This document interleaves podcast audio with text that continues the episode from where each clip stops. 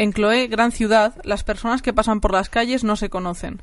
Al verse, imaginan mil cosas las unas de las otras, los encuentros que podrían ocurrir entre ellas, las conversaciones, las sorpresas, las caricias, los mordiscos. Pero nadie saluda a nadie. Las miradas se cruzan un segundo y después huyen. Buscan otras miradas, no se detienen. Pasa una muchacha que hace girar una sombrilla apoyada en su hombro, y también un poco la redondez de las caderas. Pasa una mujer vestida de negro, que representa todos los años que tiene, los ojos inquietos bajo el velo y los labios trémulos. Pasa un gigante tatuado, un hombre joven con el pelo blanco, una enana, dos mellizas vestidas de coral. Algo corre entre ellos, un intercambio de miradas como líneas que unen una figura con otra y dibujan flechas, estrellas, triángulos, hasta que en un instante todas las combinaciones se agotan y otros personajes entran en escena. Un ciego con un guepardo sujeto por una cadena, una cortesana con abanico de plumas de avestruz, un efebo, una mujer descomunal. Así, entre quienes por casualidad se juntan bajo un soportal para guarecerse de la lluvia, o se apiñan debajo del toldo del bazar, o se detienen a escuchar la banda en la plaza, se consuman encuentros, seducciones, copulaciones, orgías, sin cambiar una palabra, sin rozarse con un dedo, casi sin alzar los ojos. Una vibración lujuriosa mueve continuamente a Chloe, la más casta de las ciudades. Si hombres y mujeres empezaran a vivir sus efímeros sueños, cada fantasma se convertiría en una persona con quien comenzar una historia de persecuciones, de simulaciones, de malentendidos, de choques, de opresiones, y el carrusel de las fantasías se detendría.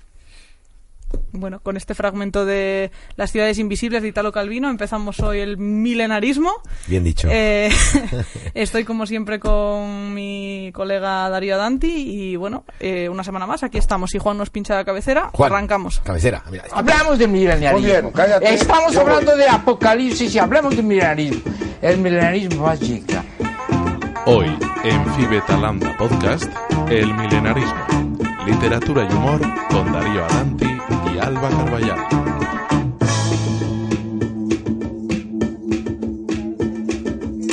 Bueno, pues nada, estamos una semana más aquí en el milenarismo. Sí. Eh, estoy con Darío y con María, así que Darío, presentarnos a Estamos con María. Gese, que es escritora e ilustradora, y encima es buena haciendo las dos cosas, y hace libros que tienen las dos cosas.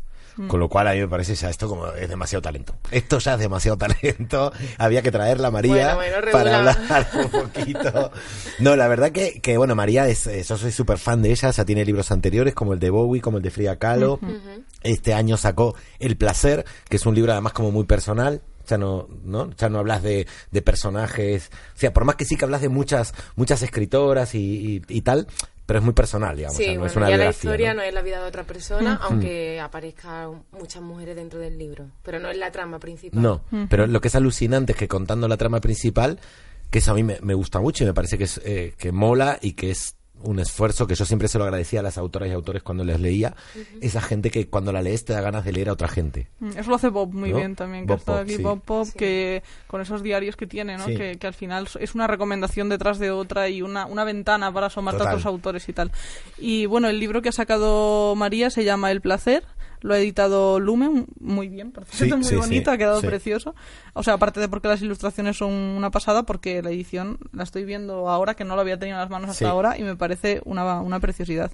Sí, es Y- súper chulo. Y nada, hemos invitado a, a María para hablar sobre el deseo. Yeah. Ah, Yeah, yeah. sea eso lo que sea, ¿no? Qué poco deseo que tenemos de hablar del deseo. No, no lo digo en broma, no a por mí ti, me gusta ¿eh? más practicar todas aquellas cosas que me llevan al deseo que hablar de él, la verdad. Pero bueno, esto... Nosotros somos más de hablar. Nosotros- ya nos va llegando, ¿no? ya nos va llegando, ¿qué le vamos a hacer?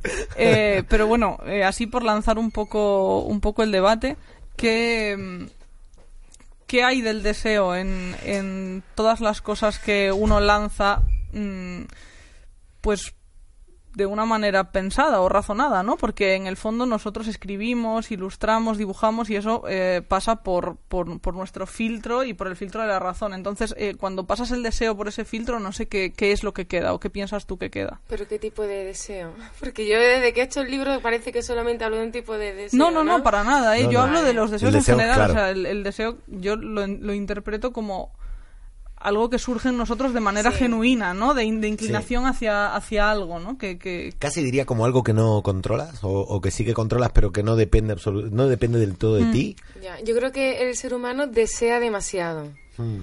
Y a veces ese ansia y ese anhelo, porque estamos continuamente deseando cosas, Sí. nos permite poco disfrutar de los procesos y de lo que estamos haciendo. Esto se supone que era un programa medio humorístico. Me he puesto No, no, no, va, vale.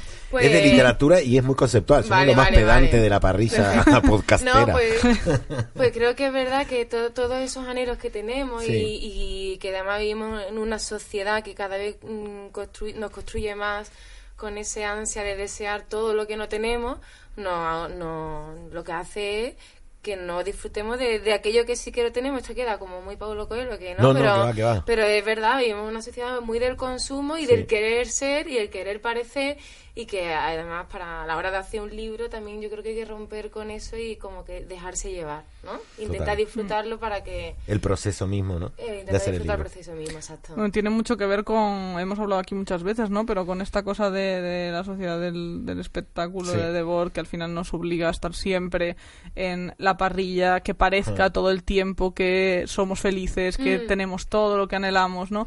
Y también con esta sociedad eh, ultracapitalista que Total. por la, eh, por la cual pasan hasta los deseos por el filtro del dinero y del Sí. consumo, ¿no? Sí. Que es una cosa... De hecho, fíjate que incluso, incluso en el, el- y no porque, insisto, que el deseo es para hablar del deseo en toda su amplia Sí. significación, pero que incluso en el sexo está el capitalismo del sexo, que no tiene que ver, la gente cree que el capitalismo del sexo solo es el consumo de prostitución, y no el consumo de determinadas poses o cantidades diferentes, de, digamos, es decir, el, te, el yo lo hago dos veces por, yo tres, Sí. tres en un día, cuatro en un día, siete a la semana, eh, yo he hecho con dos lesbianas, cuatro sexuales, dos burros, es capitalismo del sexo, porque es como, bueno, pero ¿cuánto querías hacerlo de todo eso de verdad, no? Claro, porque tenemos que ser siempre lo más en todo, ¿no? Sí, sí, tenemos que tener currículum, que es como tener en el armario un montón de los últimos vestidos de.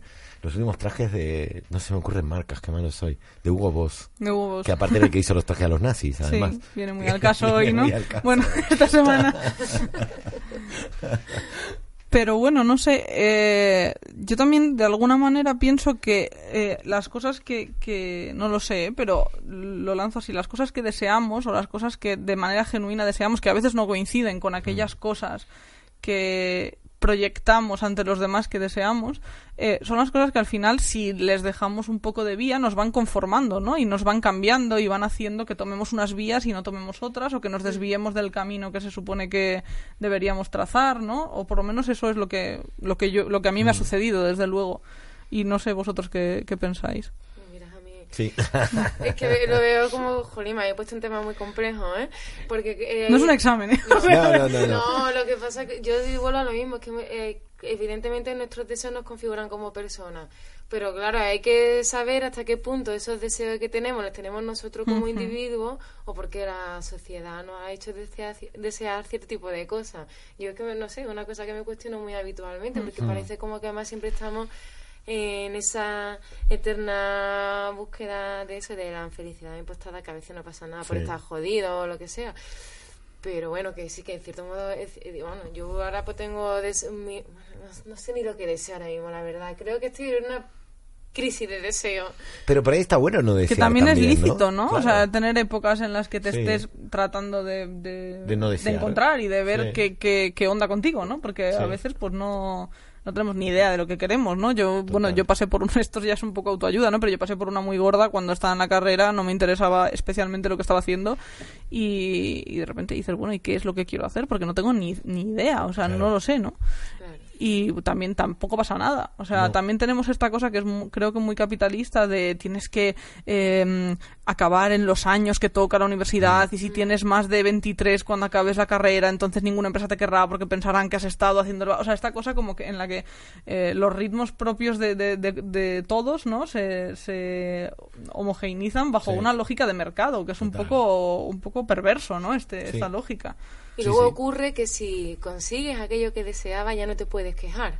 Total. Que ese es es otro verdad. problema, Totalmente. también es muy capitalista, Que también es muy capitalista, sí. No, yo, por ejemplo, Ni cambiar de opinión tampoco. Sí.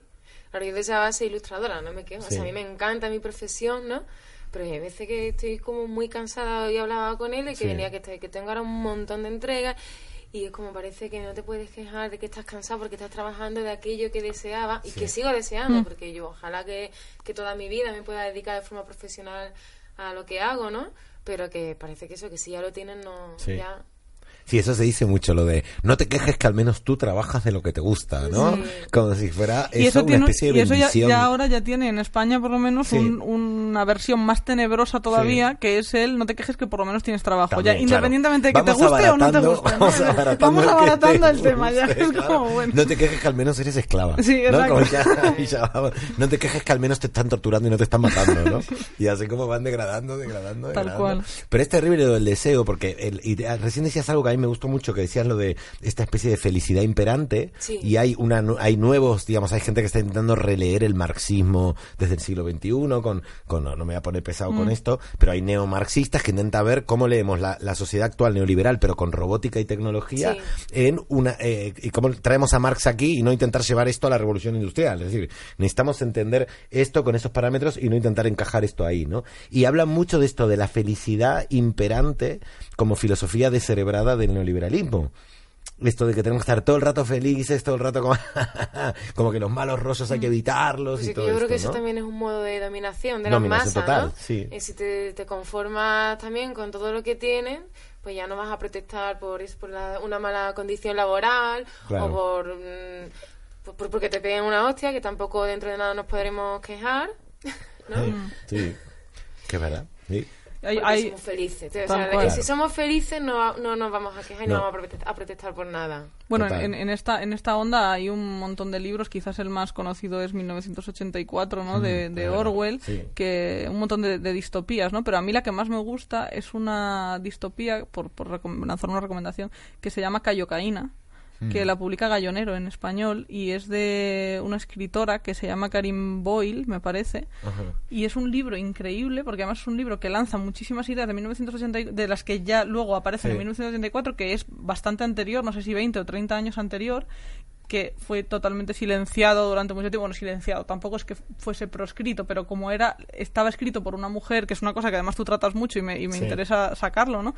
Eh, pues en aquella época simplemente pues fue un libro que pasó sin pena ni gloria porque a nadie le interesó lo que tuviera que decir una mujer y sin embargo en muchas cosas es mucho más radical que en 1984 y es Qué un libro fenomenal, Cayocaína. Así que nada, lo lanzo. Y hablando de este tema de que Sí. tú al final canalizas de alguna manera, ¿no? Por lo menos eh, mm, yo el- los- las cosas que he tenido tuyas en la mano que han sido el de, el de Frida y el de y algunos dibujos más, el, ro- el de Bowie lo he estado ojeando y tal, y el de Frida lo tengo, me encanta. Y tú muchas veces canalizas eso- esos, esos deseos que surgen en ti o que, o que en otras personas que conoces, ¿no? En tu entorno, o que tú Sí. ves a través de figuras, ¿no? Y muchas de esas Mm. figuras además son femeninas Mm. y son figuras que a ti te, que a ti te gusta explorar mm, de una manera mm, biográfica o semi-biográfica, ¿no? Entonces, no sé, cuéntanos un poco porque Sí. esto es muy guay. Bueno, también tengo que decir que hay cosas que surgieron un poco por azar, ¿eh? Porque yo nunca me había planteado, por ejemplo, hacer una biografía de Frida Kahlo, ni siquiera eh, yo ahí todavía tenía una conciencia eh, reivindicativa del feminismo. O sea, que cuando yo hice Frida iba desde una, un, un lugar muy naif porque tenía un dibujo de Frida en el portfolio y salí sobre la marcha y que a mí me encantaba la vida de Frida, obvio. O sea que yo había dibujado a Frida porque me parecía que tenía una vida fascinante y que pese a su martirio que fue Diego Rivera, creo que fue una mujer bastante libre, ¿no? Y, y me pareció interesante y surgió. Y, y, y Bowie surgió porque Frida fue muy bien. Yo creo que este, este verdaderamente es el libro más personal en- en el que ya me he despojado de todo lo anterior. Sí que tanto con Frida o como con dibujos que yo subo a mis redes sociales o con el placer, pues estoy en un momento en el que me apetece, deseo sacar a la luz, o bueno, no sacar a la luz no porque ya está, pero sí como otorgar a esas mujeres que durante mucho tiempo se ha ido silenciando el lugar que les pertenece. Ojalá que en un futuro no haga falta que, que las que estamos ahora estemos haciendo este- sí, Esta labor, ¿no? bueno, que se haga que, sola, que- ¿no? que esto ya no, no haya que sacar a ninguna de estas mujeres porque permanecen. Claro. Porque muchas mujeres sí que fueron a lo mejor reconocidas en su momento, pero Sí. se vuelven a ocultar. Y entonces tiene que haber una, una nueva ola feminista o, o- o que seamos conscientes para volverlas a sacar. Y deberían de estar fuera como la literatura escrita por hombres o el arte escrito por hombres ha estado siempre presente, Visible. ¿no? Sí. Pues sí, ahí tengo un deseo de reivindicación, obvio.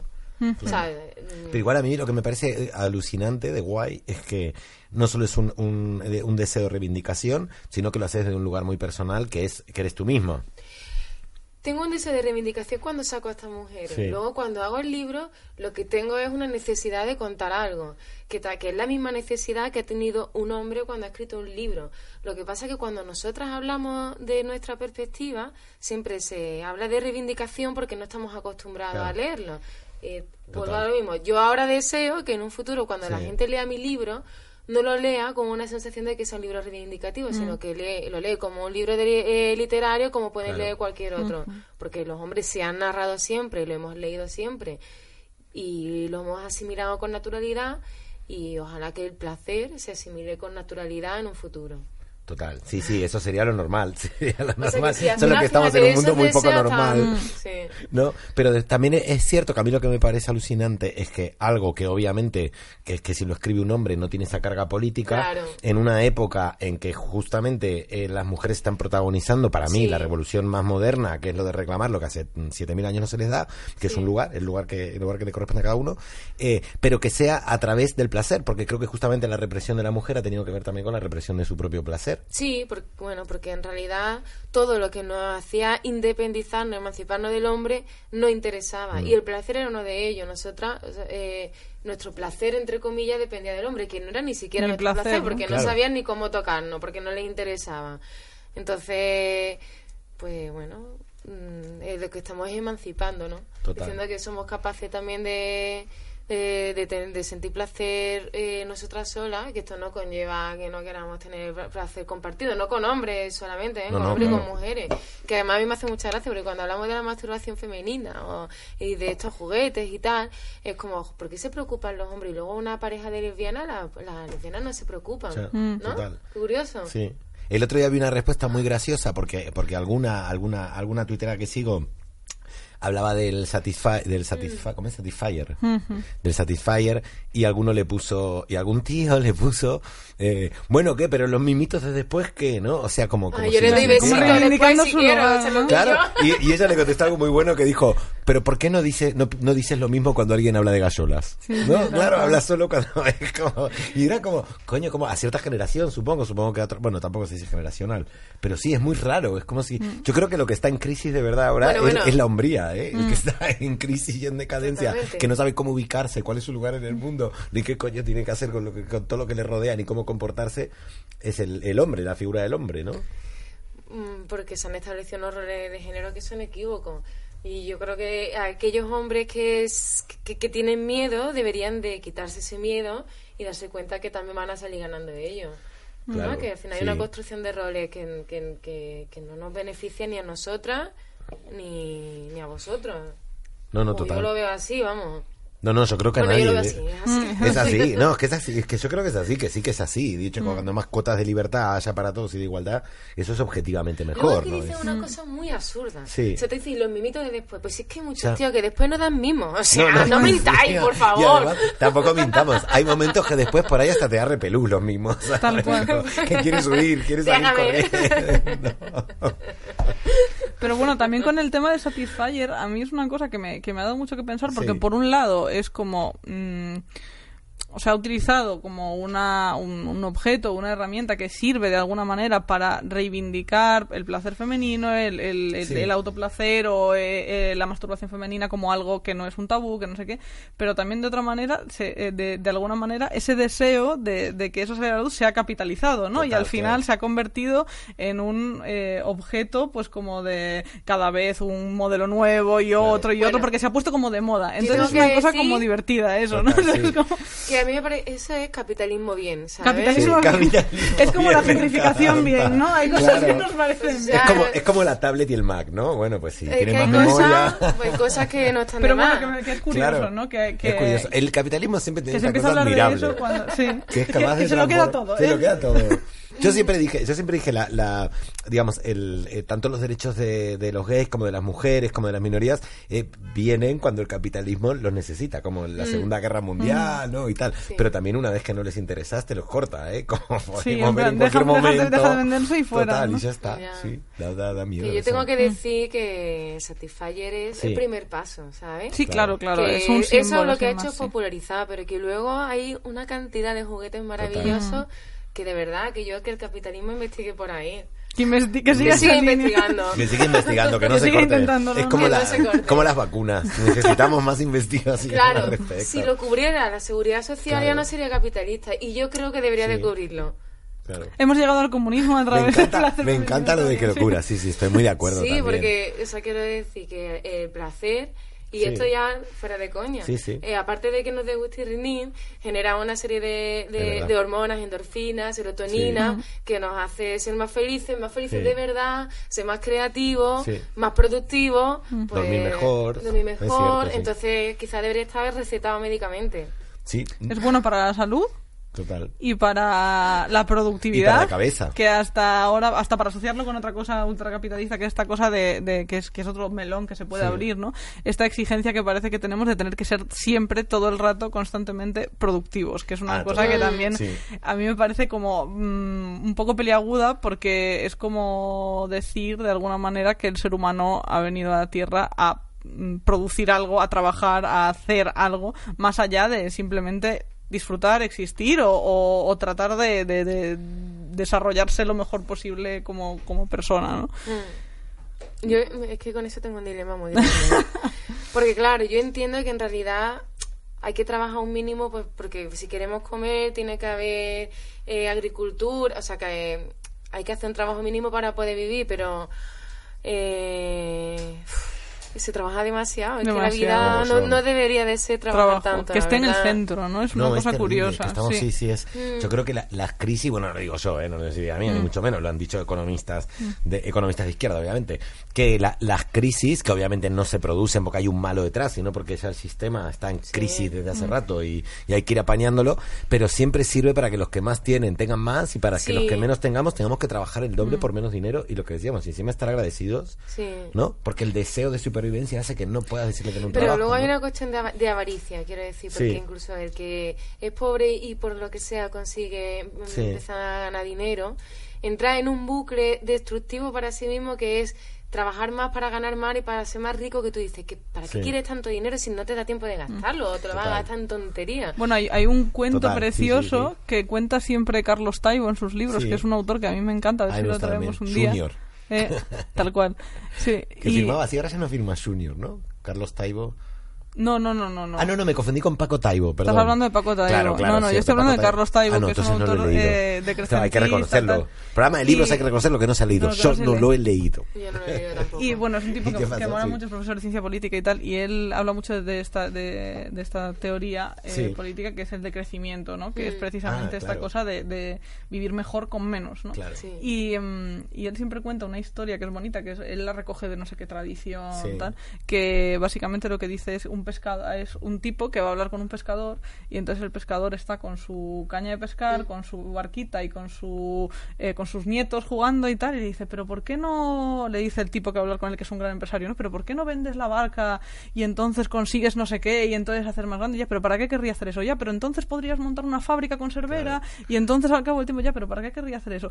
Pues porque así te podrías dar trabajo a no sé cuánta gente y así no sé qué, no, y así todo el rato dice. Y, y todo eso para aquí dice, y le dice el empresario, porque así cuando te jubiles podrás estar aquí con tu barquita y jugando con tus nietos y pescando, ¿no? bueno, y es maravilloso, digo, es que tal cual, ¿no? es precioso, sí. Pues eso precisamente sí lo había leído, pero vamos, no leído Sí, en otro sitio porque es sí. popular, o Ah, sea, lo por eso no, recoge claro, mucho, claro. pero es, es, es... Pero, y, de, y hablando de eso, cuando tuviste que hacer lo del placer, cuando hiciste el libro del placer, donde eso, que a mí siempre eso me mola mucho, que, que hablas de, de, de mucha gente, de autoras que de pronto te han descubierto, te han descubierto no, eh, cosas que no, que, Sí. que en general no sabemos. Sí.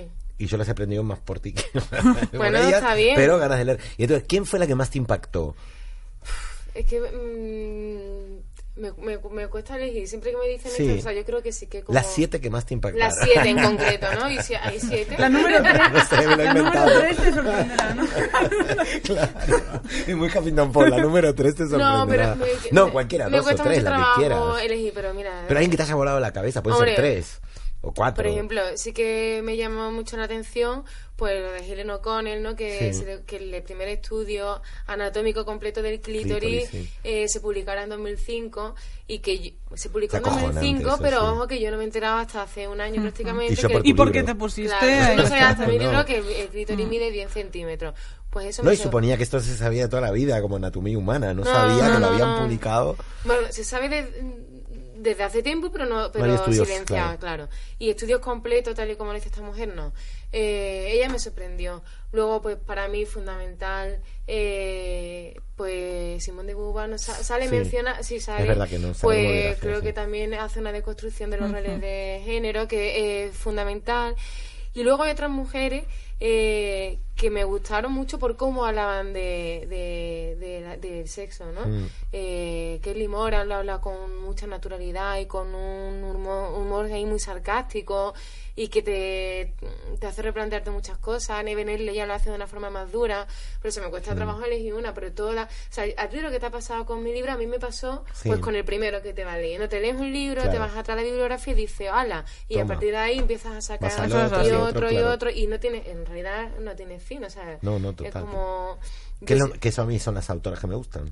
Y los autores que, me- que, que te, te van abriendo puertas y puertas Claro. con otro, con puertas una y puertas. ¿no? Sí, y además, bueno, yo, yo creo que estamos en un momento muy de sororidad en el que encima estamos luchando mucho por hacer esto, por el recomendar a otros autoras y, y además de una forma como muy natural, ¿no? Que salen mencionadas en los libros porque para nosotras que hemos crecido leyendo literatura escrita por hombres, de repente empezamos a leer a mujeres que se narran, que nos narran y que tú encuentras un pues ahí como que no te sientes ay, yo creo que todas nos sentimos en algún momento bichos raros porque nadie nos ha hablado de muchas cosas que eran Mm. total. muy normales entonces de repente al leerla dices hostia que no soy Mm. un bicho raro que es que eh, esto es así y ya está solo Total. que no, no nos hablan ¿no? Y yo creo que sería importantísimo que también los tíos lo lean.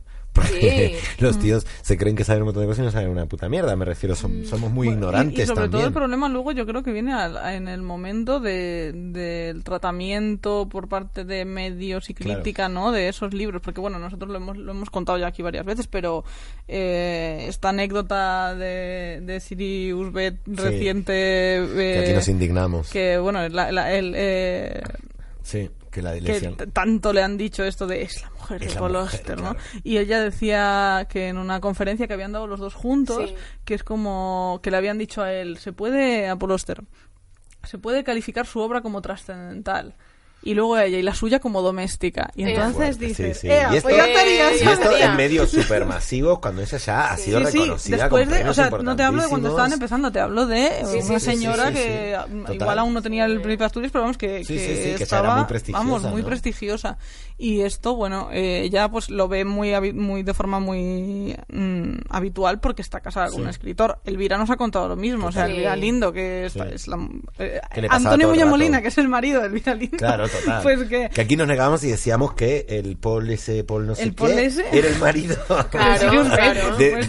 Pero que, que Elvira nos lo contaba también. Y, bueno, y Antonio siempre se, se, Sí, sí, sí. se- se enfada mucho con eso, ¿no? Pero Claro. lo que ha tenido que aguantar, Sí. para el- empezar, por, un, por culpa, por, por, por- entre otros muchos casos, eh, con un señor que acaba de salir del Parlamento, que esperemos que no vuelva nunca, que es Juan Carlos Girauta, que le dijo aquella cosa de pregúntale a su marido Sí, sí, sí. eh, cómo se escribe no Un sé tío qué. muy no sé siniestro, le además, dijo, que ha es estado como, que- eh, ¿perdona? Sí, sí, ¿Sabes? sí, O sí. sea, de no, no, asqueroso. De hecho, creo que, creo que, eh, obviamente, que, que lo, lo que para mí, eh, que lo que indica que realmente esta especie de, de- de descubrir que son eh, más de la mitad de la población y que han sido jodidas toda la puta vida, eh, es una revolución real al punto de que no se ha hecho esperar la reacción contraria.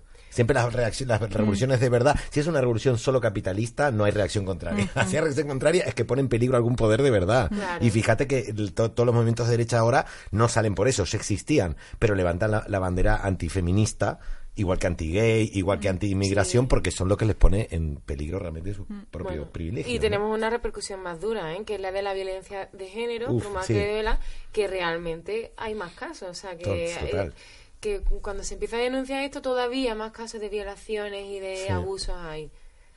Y te hago una pregunta, porque ah, eh, mientras estudiabas el tema del, del- de, la, de la sexualidad y de cómo se ha tratado la sexualidad en la mujer, que ha sido casi... Mm. Sí. Y esto lo hablábamos con Bob Pop, pero no en el programa, sino afuera, Sí. de una amiga mía que es psicóloga, que aparte Sí. es, ella obviamente es feminista y, y trabaja con muchas chicas adolescentes. Sí. Estaba horrorizada en que, en, en algo que sí, lo voy a explicar bien, porque si Sí. no puede parecer que es reaccionario y no es reaccionario. Estaba horrorizada en que eh, todas ellas tenían una, una actividad sexual mucho mayor a la que habíamos tenido mi generación Sí. a esa edad, pero ninguna era porque a ella le daba placer, era simplemente porque le daba placer a él. Sí, Con lo cual, cada vez me parece más necesario algo así, porque realmente sí. estamos un poco en que la sociedad se divide entre las que empiezan a tener conciencia, la sociedad no, digo, pero que empiezan a tener conciencia de su propio cuerpo Sí. y las que parecieran más liberales a nivel sexual, pero que en realidad lo hacen para porque le gusta a él, ¿no? Sí, pero porque en realidad se puede pasar, a día de hoy seguimos teniendo la misma educación que hemos tenido, mm, que ha tenido mi generación, es decir, Mm, cero patatero. Te me atrevería a decir que la educación de mi generación fue mejor porque había un pánico horroroso por las enfermedades de transmisión sexual, Bueno. que era cuando estaba Mm. el SIDA, claro. y era la campaña del póntelo, pónselo, por lo menos nos beneficiábamos de tener cuidado de no coger enfermedades de transmisión sexual. Hoy en día no hay educación sexual. Eh, lo que pasa es que tenemos redes sociales y un porno eh, heteropatriarcal machista Y un acceso eh, muy directo, muy- con un acceso muy fácil Mm. y además y, eh, lo siento pero en esto me voy a enrollar porque me han puesto muy Sí, entera sí, de, claro. de juicio y hoy ven- y vengo muy cabreada con este tema pero sí porque yo no, no, no estoy en contra de, de la pornografía a ver estoy en contra de un tipo de pornografía, pero yo eh, hay una pornografía que es feminista, no para mujeres, que creo que eh, esto es lo que habría que, que- que entender, pero el porno es una muy mala educación, primero para la juventud de hoy en día, que empieza a verlo con nueve años, donde eh, la, el- tú, tú- tú todavía a esa edad no sabes distinguir que es real y que no es real, y más si no te han enseñado otro tipo de, o sea, no te enseñan desde pequeño, desde pequeño y pequeña, desde que acaba de nacer, la sexualidad de una forma natural, cada cosa por su paso. Y luego que a mí, que cuando yo digo esto, entonces vienen y me dicen que el porno es ficción. Y yo digo, es que de verdad, claro que sí que el porno es ficción, pero me comparáis, siempre me viene un listillo y me compara el porno con eh, con las películas de Spider-Man y todo, El Señor de los Anillos todas estas cosas, y digo, vamos a ver, eh, se nos olvida, o sea, tú me estás comparando el porno con este tipo de películas, pero en la cultura popular, tanto en la literatura como en el cine, hay un tipo de ficción que sí que nos ha enseñado, que nos ha marcado, o sea, que nosotros hemos aprendido de la ficción. En la ficción la mujer siempre era la madre, la cuidadora, eh, la amante, la esposa, era un papel secundario. Y esa, esa es la ficción eh, difícil de combatir, porque es la que no detectamos como ficción de cara, sino que la, la normalizamos y nos va creando como persona. El porno, si, la, si aunque sea ficción, si es lo único que sabe de sexo, al final sí que te está metiendo una idea en la cabeza y más en niños. Y el porno mm, gratuito es muy machista, es un porno muy violento, eh, grupal.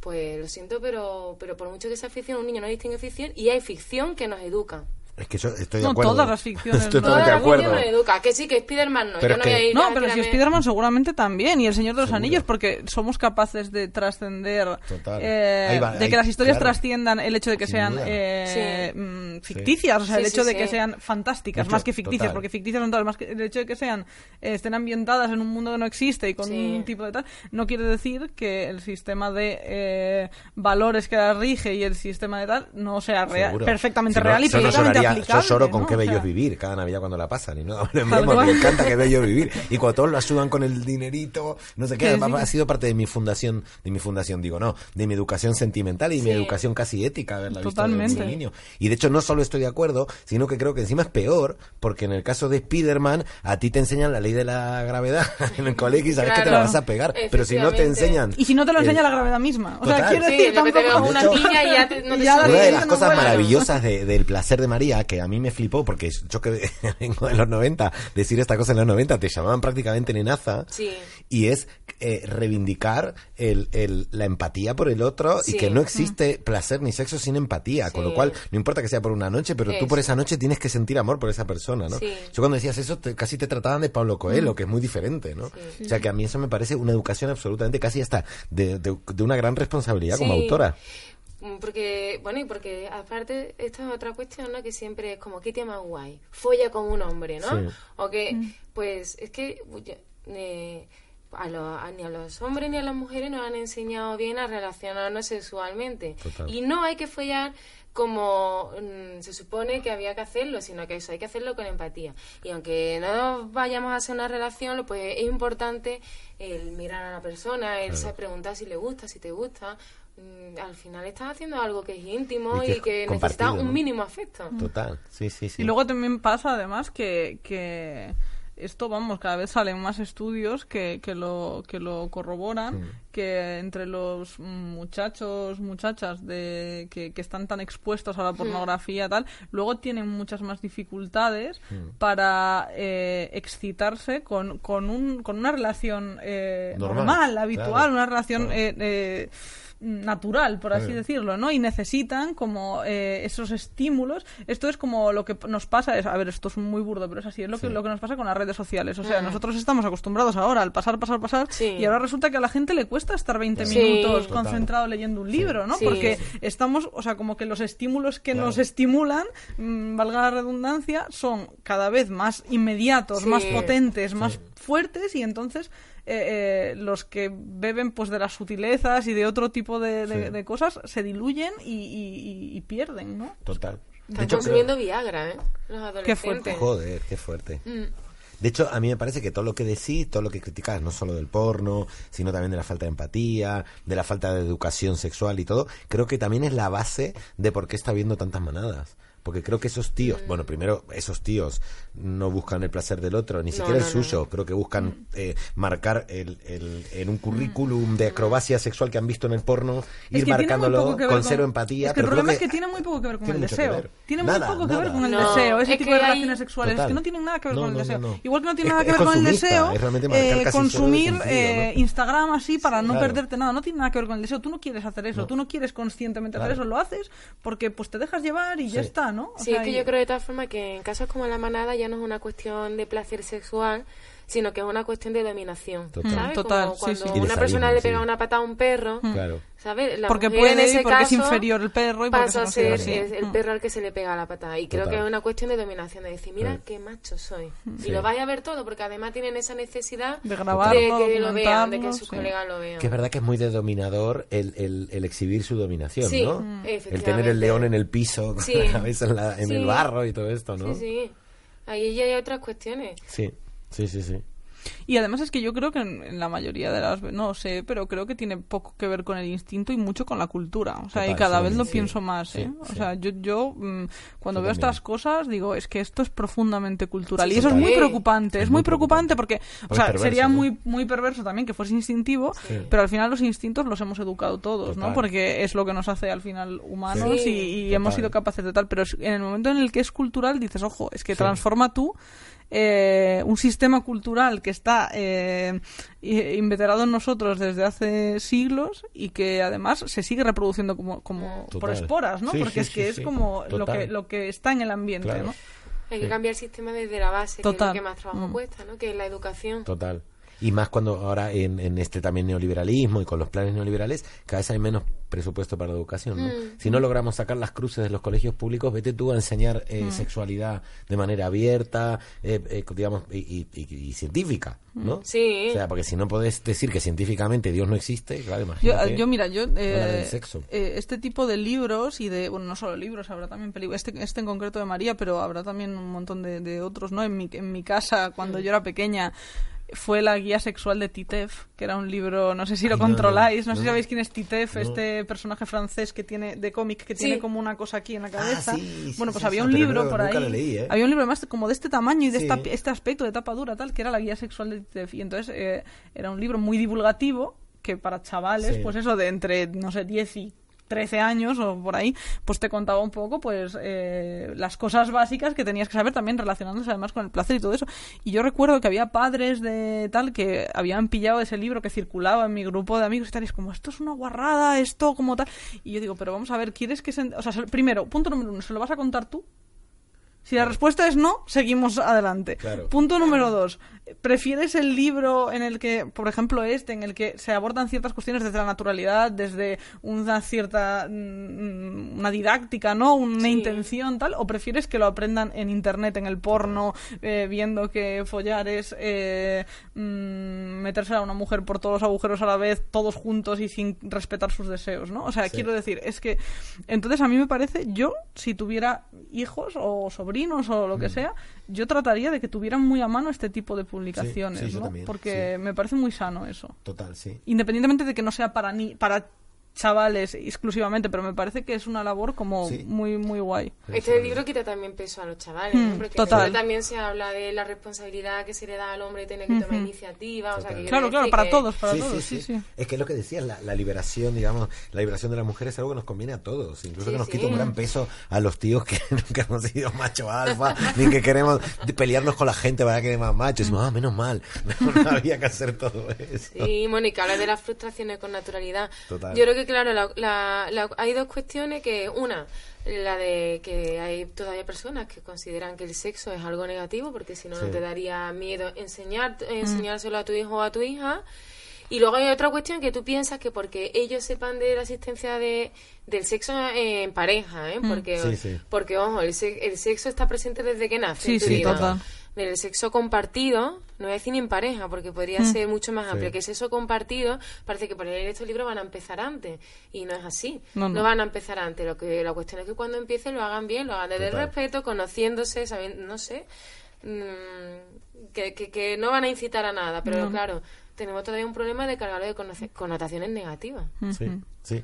La- Eh, bueno, la educación judío-cristiana, ¿no? Sí. Sí, total. Bueno, religiosa en general. Religiosa en general, yo Sí. creo, sí. Sí. Eh, bueno, mm, se ha pasado muy rápido. Sí, sí, verdad, se ha pasado volando ya la Eh, ¿eh? Pero bueno, Sí. nosotros siempre terminamos eh, con alguna recomendación de algún libro que tenga que ver más o menos con el tema mm, que, que está aquí en el, en el centro de la, de la mesa. Y normalmente, bueno, recomendamos algo Darío y yo y luego para que te, te dejamos tiempo para que te lo pienses y que para que nos lances alguna recomendación para Sí. nuestros eh, oyentes y tal, que siempre además mm, toman nota de lo que tal y están muy agradecidos, Sí. así que muy guay. Así que nada, empieza tú Darío. Bueno, yo no he traído ninguno relacionado directamente al placer, sino al deseo, pero lo he llevado a mi terreno. Que no Ah, a mi muy bien. terreno, que a ver, mi terreno puede ser que se, me- que se me ocurra, que para eso somos libres. Me refiero porque quería recomendar estos, por lo que ha pasado en las elecciones. Y entonces traigo este libro que es súper desconocido en España. A mí me flipa que sea desconocido, porque es un autor español que era, eh, creo que era Jaume Amat Pin- eh, que el tipo era un ilustrador de la vanguardia en, en la época de la República y el tipo eh, obviamente lucha por la República, es la historia real de él contada por él. ¿eh? El tipo lucha por la República, se va a Francia, eh, se vuelve obviamente de la resistencia francesa contra los nazis, cae preso y el tipo sí que estuvo en, en Mauthausen, ¿no? Como, como que. Él estuvo de verdad en Mauthausen y el tipo sobrevivió porque lo agarró un nazi de la SS y como era ilustrador le hacía eh, dibujarle a los nazis pornografía. Y él realmente su deseo por sobrevivir hizo que, pues bueno, su talento era dibujar, pues iba a sobrevivir dibujando pornografía para los nazis en el campo de concentración. Y con eso conseguía un poco más de comida, se lo llevaba a sus amigos. Y, y te muestra un poco toda la miseria del campo de concentración, como en, la- en el barracón, de pronto hasta uno que era amigo tuyo, de pronto se vuelve capo de los nazis y entonces ves que está torturando a otro y como él es muy duro, es muy terrible, pero también ves cómo, la, cómo se va desintegrando la sociedad por, por el sálvese quien pueda de, a través del fascismo, que tenemos de nuevo el monstruo en Europa, y el está el deseo de querer sobrevivir a pesar de todo, aunque tengas que dibujarle pornografía a los nazis, ¿no? Eso eh, se ve muy bien y además es un libro, no está aquí, Sí. pero, pero ya que lo has... KL Reich, por cierto, que no dije, se llama KL Reich, de Jaume Amat Piñella. Pues me lo apunto porque además no lo tenía nada controlado. No, es- no- Pero- lo conoce muy poca gente. Yo lo conocí porque eh, Primo Levi, o bueno, Primo Levi no, críticos americanos decían que este libro, junto con los de Primo Levi, eran los más mm, importantes en cuanto a supervivientes de tal. Yo dije, coño, pues hay un catalán entre los. Y no ni lo conozco. Y lo busqué y lo, lo encontré. Pues yo hay do- ahora que luego voy a lanzar las recomendaciones de verdad, pero Sí. ya que lo has dicho, hay dos libros eh, que creo que además hablan de hablan precisamente del deseo y de la sublimación del deseo en condiciones adversas como puede ser el caso de de, de, mm, de un campo de concentración. ¿no? Uno es Canadá, que es una novela de Juan Gómez Bárcena que fue hace poco hace poco hace un par de años ya creo finalista del, del premio Ti- Tigre Juan que es una novelita muy chiquitita, preciosa sobre un profesor universitario y cómo se reincorpora a su vida y a sus propios deseos y se reconcilia con ellos eh, después de haber pasado por una experiencia tan dura como un campo de concentración. ¿no? Y es, Sí. un, es una novela muy guay. Además no es nada victimista, o sea, es como que se relaciona de una forma muy honesta con, con la propia historia que está contando, ¿no? Me, me, me gusta mucho. Y está publicada por eh, Sexto Piso. Y luego hay eh, otra, otro libro que ya hemos recomendado aquí, creo que, se que es de una antropóloga sí, que eh, gallega sí. que se llama Paz Moreno Feliu y se llama En el corazón de la zona gris. Y es un estudio etnográfico sobre los, el campo- los campos de concentración nazis. Y es una pasada. Y sobre todo habla mucho de cómo se transforman las aspiraciones y los deseos de los presos a, de los presos a través de rituales, que es una cosa que a mí me interesa mucho, ¿no? Que al final tiene mucho que ver con esto que hablábamos del porno, de, Sí. de este tipo de, de, de- de cosas oscuras, de- del del- la- la- el halo de misterio que se pone alrededor de los tabús, ¿no? Y toda esta cosa. Y, y ella lo cuenta fenomenal, es una pasada. Y luego yo quería recomendar eh, muy rápidamente, eh, aparte del libro de, de María, que es además una preciosidad. pasada, sí. eh, yo quería recomendar este libro, que es uno de mis favoritos, que... mm, que es de Ah, de uno, de, Barico, uno de sí. mis escritores favoritos además no que se llama Alessandro Barico esto se lee en media hora literalmente Hay una edición ilustrada por Rebeca de Outremer. muy bonita. Preciosa. Sí, sí, total. Ah, pues yo, les- yo estoy deseando tenerla, la he visto muchas veces, pero como tengo esta, digo, no te gastes el dinero en eso, tía. Que...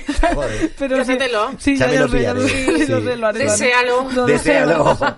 y actúa en consecuencia. Y es este libro que se llama Seda y es un, en realidad es un relato un poquito largo. Ah. Em, es que no quiero contar ni de qué va porque es que se agota. O sea, pero baste de porque es, tan no tan tan mm, tan ligero, tan sutil, Sí. tan tan eh, no sé, es una maravilla. Es- para mí esto es una joya, es una obra de orfebrería que está Sí. hecha con, con mimo, con delicadeza, ¿no? Y es uno de los libros más bonitos que yo he leído mi, en mi vida. Y entre otras cosas, eh, habla del deseo y habla de, mm, de cómo el deseo te puede transformar la vida incluso, ¿no? Yo Sí. creo que sería como una síntesis así y tal. Y es un libro que yo le recomiendo además a todo el mundo, incluso a gente que habitualmente no lee, que le cuesta, que dice tal, asómate a esto, a, a Seda, porque es un libro súper accesible y que es muy difícil que tú te leas Seda y te quedes como estabas. Es muy difícil y yo creo que es una de las mejores cosas que se puede decir de un libro. Así que esta es mi recomendación para hoy. Y ahora me toca a mí, ¿no? Sí. Mira, voy a recomendar dos, ¿vale? Genial. Uno sobre el deseo, Ajá. que voy a, recon- a recomendar los diarios de Anaïs Nin, que Mm. ahora viene, hay uno- un tomo que es recopilatorio de todo y me parece que son maravillosos. Y luego, como hemos estado hablando de esta reivindicación de sacar mujeres a la luz y tal, recomiendo también el coloquio de las perras, que la ha sacado hace poco, Luna- eh, la ha escrito Luna Miguel, y que también saca a la luz a muchas escritoras latinoamericanas que han sido silenciadas. Y está bastante bien. Eh, cabrea un poco mientras lo lees, eh, pero muy recomendable. Cabré un poco, me encanta cómo. Sí, Como porque, faja. ¿sabes? Claro. Porque, mira, me ha recordado que tú has contado una, Sí. ane- una, una anécdota y hay un homenaje que se hace a una escritora y entonces habla el marido, o sea, hablan de cómo el marido ayudaba, la ayudaba a ella. Entonces, Claro. o sea, tú te vas leyendo todo, Es que va cómo van silenciando a cada una de ellas y, y, y cabrea, cabrea, la verdad. Bueno, hace, hace poco estuvo aquí Marabad con su libro que acaba de sacar también, Antiguas pero Modernas, que ya hace como Sí. una mini biografía de cuatro mujeres Sí. que también de alguna manera han sido silenciadas de- del periodismo y de las Sí. letras españolas, ¿no? Que también es un libro muy recomendable, Sí, mola, sí, mola un montón. mucho. Que lo presentó el otro día, además. Así que sí, lo presentó hace nada Sí. y es estupendo. Así que nada, nos quedamos con tus recomendaciones. Muchísimas gracias por Nada, haber venido. A vosotros por Y- invitarme. El placer. el María placer, Gese. María Gese. Gese, que un ojo de sus verdad, es una lectoras y lectores extranjeros le llaman María Ges. Es que es... ¿No? ¿O Es no? Gese. Es Gese, pero Es Gese, pero no te pronuncian cuando vas a México o a tal, no te dicen Ges. Y his y... His. de todas las De maneras, ¿no? todas las maneras. María Gese. Así que nada, muchísimas gracias por haber venido. Gracias, ha sido, María, una- qué ha sido un placer. Ha sido un y- placer. Y, un- y- y nada, que esto ha sido todo por hoy. eh, en otra edición del milenarismo. Es increíble que sigamos aquí, Ya que sigamos vivos. que- Muchas gracias a todos por escucharnos. Y nada, volvemos en un par de semanas. Ahora haremos el programa cada dos semanas, en principio. Así que en un par de semanas nos vemos otra vez. Ahí estamos. Muchas gracias. Hasta luego.